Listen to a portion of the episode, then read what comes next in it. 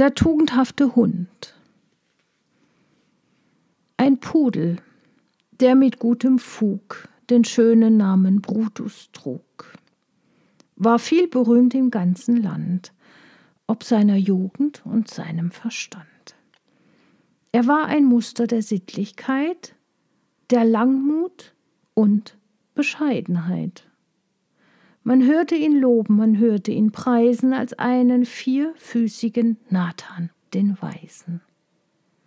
Er war ein wahres Hundejuwel, so ehrlich und treu, eine schöne Seel.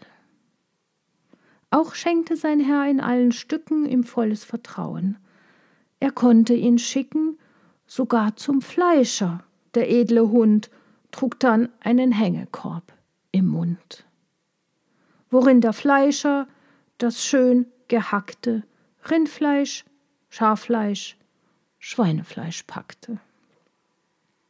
Wie lieblich und lockend das Fett gerochen, der Brutus berührte keinen Knochen. Und ruhig und sicher mit stoischer Würde trug er nach Hause die kostbare Bürde. Doch unter den Hunden wird gefunden auch eine Menge von Lumpenhunden, wie unter uns. Gemeine Köter, Tagediebe, Neidharde, schwere Nöter, die ohne Sinn für sittliche Freuden im Sinnesrausch ihr Leben vergeuden.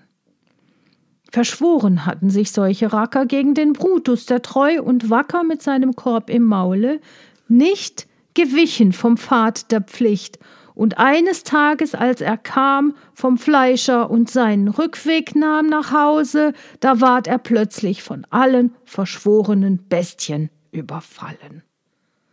Da ward ihm der Korb mit dem Fleisch entrissen, da fielen zu Boden die leckersten Bissen, und fraß begierig über die Beute, warf sich die ganze hungrige Meute.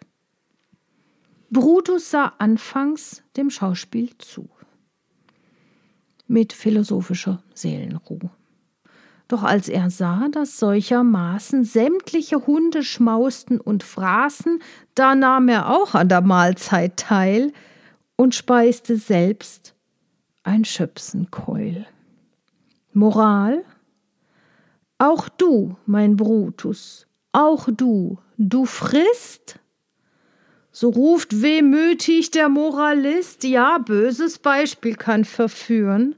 Und ach, gleich allen Säugetieren, nicht ganz und gar vollkommen ist der tugendhafte Hund.